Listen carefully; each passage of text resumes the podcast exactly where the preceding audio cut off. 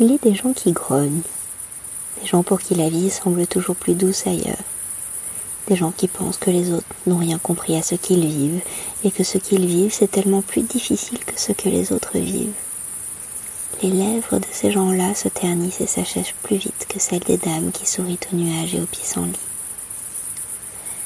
Si la commissure haute se gagnait à la sueur de la sagesse, si les boutons d'or dans les yeux pouvaient fleurir dans le charbon, si la lumière des doigts irradiait dans le noir des tombeaux de famille, si l'espoir était plus fort que la tête tournée du mauvais côté, si la fumée venait de rien et pouvait égayer le ciel, si la beauté pouvait surgir sur notre dos, pauvres fourmis aveuglées,